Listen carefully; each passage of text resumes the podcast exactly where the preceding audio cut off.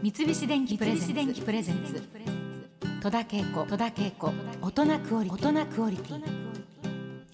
それでは早速今日のお客様ご紹介いたしましょう。俳優の渡辺大さんです。よろしくお願いします。まああの私とはあのドラマハブソイチでね、はい、レギュラーで何度もご一緒して、はい私はあの渡辺家とはもう本当にあのご縁がありまして。そうですね。ね。はい。えー三菱の仕事をあんちゃんと一緒にやるようになって、はい。まあ、あんちゃんと仲良くなって。はい。で実は実はお父さんの健さんともその昔レギュラーを一緒にやっておりまして、はい。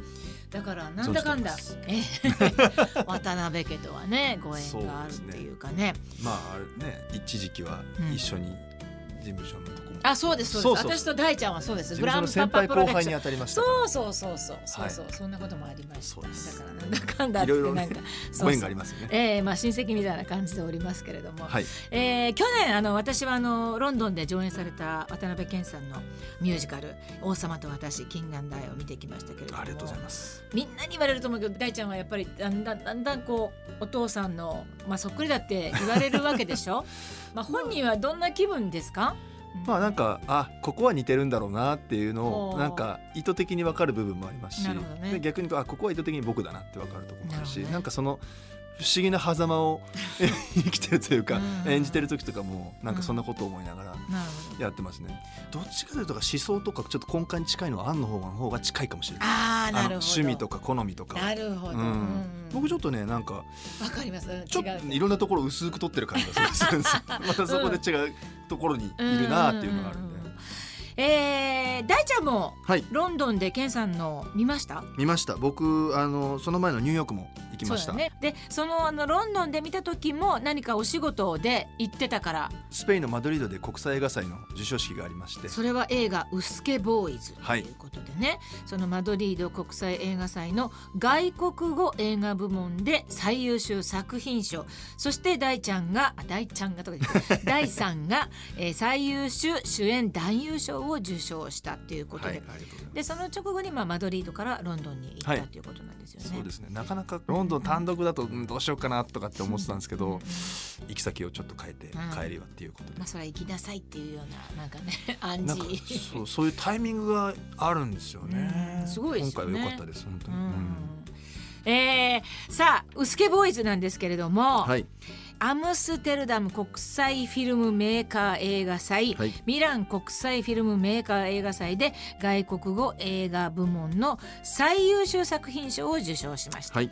そして渡辺大さんはアムステルダムでも最優秀主演男優賞を受賞されました、改めておめでとうございますあねこのウスケボーイズちょっと説明してもらっていいですか、ここ2 3 0年の話なんですけども、はい。まあそのいわゆる日本ワインっていうのがうん。まだ明確になかった時代に、うん、あのシャトー・メルシャンさんっていうところにいる浅井祐介先生という方が、浅井臼介さん、はい。臼介ってのはじゃあ人の名前そうなんです。すね。なので臼介ボーイズっていうのはその臼介さんの考えに共鳴したお弟子さんたちのことを僕たちのことを言うんですけどそれであの日本でこんな美味しいワインが作れるんだっていうことを臼介さんから教わったうん、若い人たちがなんとか日本でこういうワイン作れないかっていうのを悪戦苦闘しながら、うん。えーやっていくという実話をベースにした映画でございます。そうなんだ。はい、へえ。で撮影が行われたのはこれは場所はどの辺なんですか？場所は、えっと僕は山梨県の北杜市っていうところがありまして、うんそこの津金っていうところが、うんえっと実際僕がやった役の方のワイナリーがあるので、うんそこの撮影が僕は主でした。であとはもう広報中心にいろんなところがあるので、うん。まあ、そこのワイナリーさんをたくさんお借りして撮影は。はい、もう行きっぱなしでずっとやってたんで、んもうずっと。結構ワインの香りに包まれた撮影みたいな感じになるんですか？監督がねワインはすごいんですよ。もう自分でお店持ってますから。えー、そうなんですか？ワインバーを。すごいですね。さあそして第3は、えーマドリード国際映画祭の発表の瞬間に立ち会ったということなんです、はいそうです。雰囲気どうですか？ごめんなさい。正直あのそういうショーのものに参加したことがあまりないので うんもう二十何カ国の方がいらしてて、うんうん。アジアとかうん。北米もいろんなはい監督の方とかいらっしゃって、うなんかそういう人たちを見るのも僕は初めてだったんで、うんちょっとカルチャーショックじゃないですけど、ん。まだ日本でしかもうやってないんだなっていうのがよく分かってうんちょっとそういうところに触れられたっていうのはうん。ちょっと興奮しましたね。やっぱまだまだ見るものっていっぱいあるなっていう探求心はちょっと増えましたね。うんさあ渡辺大さんはですねこの「ウスケボーイズ」のオファーをもらった時っていうのは、はい。そもそも大ちゃんでもすごい結構お酒飲むもんね。お。酒は飲めます、ね。はい。ワインに関してはどうだったの？知識ってほどではないんですよ、うん。なんとなく、まあ、フランスだとかイタリアとかっていうのははよく知ってたんですけど、うんなんとなくは。ただ日本ワインって何何のこっちゃっていうのがあったんですよ、うん定義もわからないし、うん何があるのかもわからないし、で最初本読んでえこんなことって実際あるのかなって思っちゃったんですけどね、そしたらまあ監督が読んでもあれでしょうから飲みましょうって言ってその監督のお店でその僕がやった人とかいろんな人がやった人のワイン飲ませていただいて、なんだこれはと思って、うん。その外国に負けない、ん。あのニューワールドと言われるとこのワインが日本であったんだっていうのが非常にびっくりして、なんで日本人が知らないんだろうと思った時にもったいないと。そうなんだよね。そうなんですよ。あのいろいろ法律とかも変わったんですよ、ね。うん。その日本ワインの定義とは何ぞやってところから始まってその同じ場所で同じところで醸造したものを日本ワインと認めるとかっていうものとか去年ぐらいからちょっといろいろ変わってきてるので。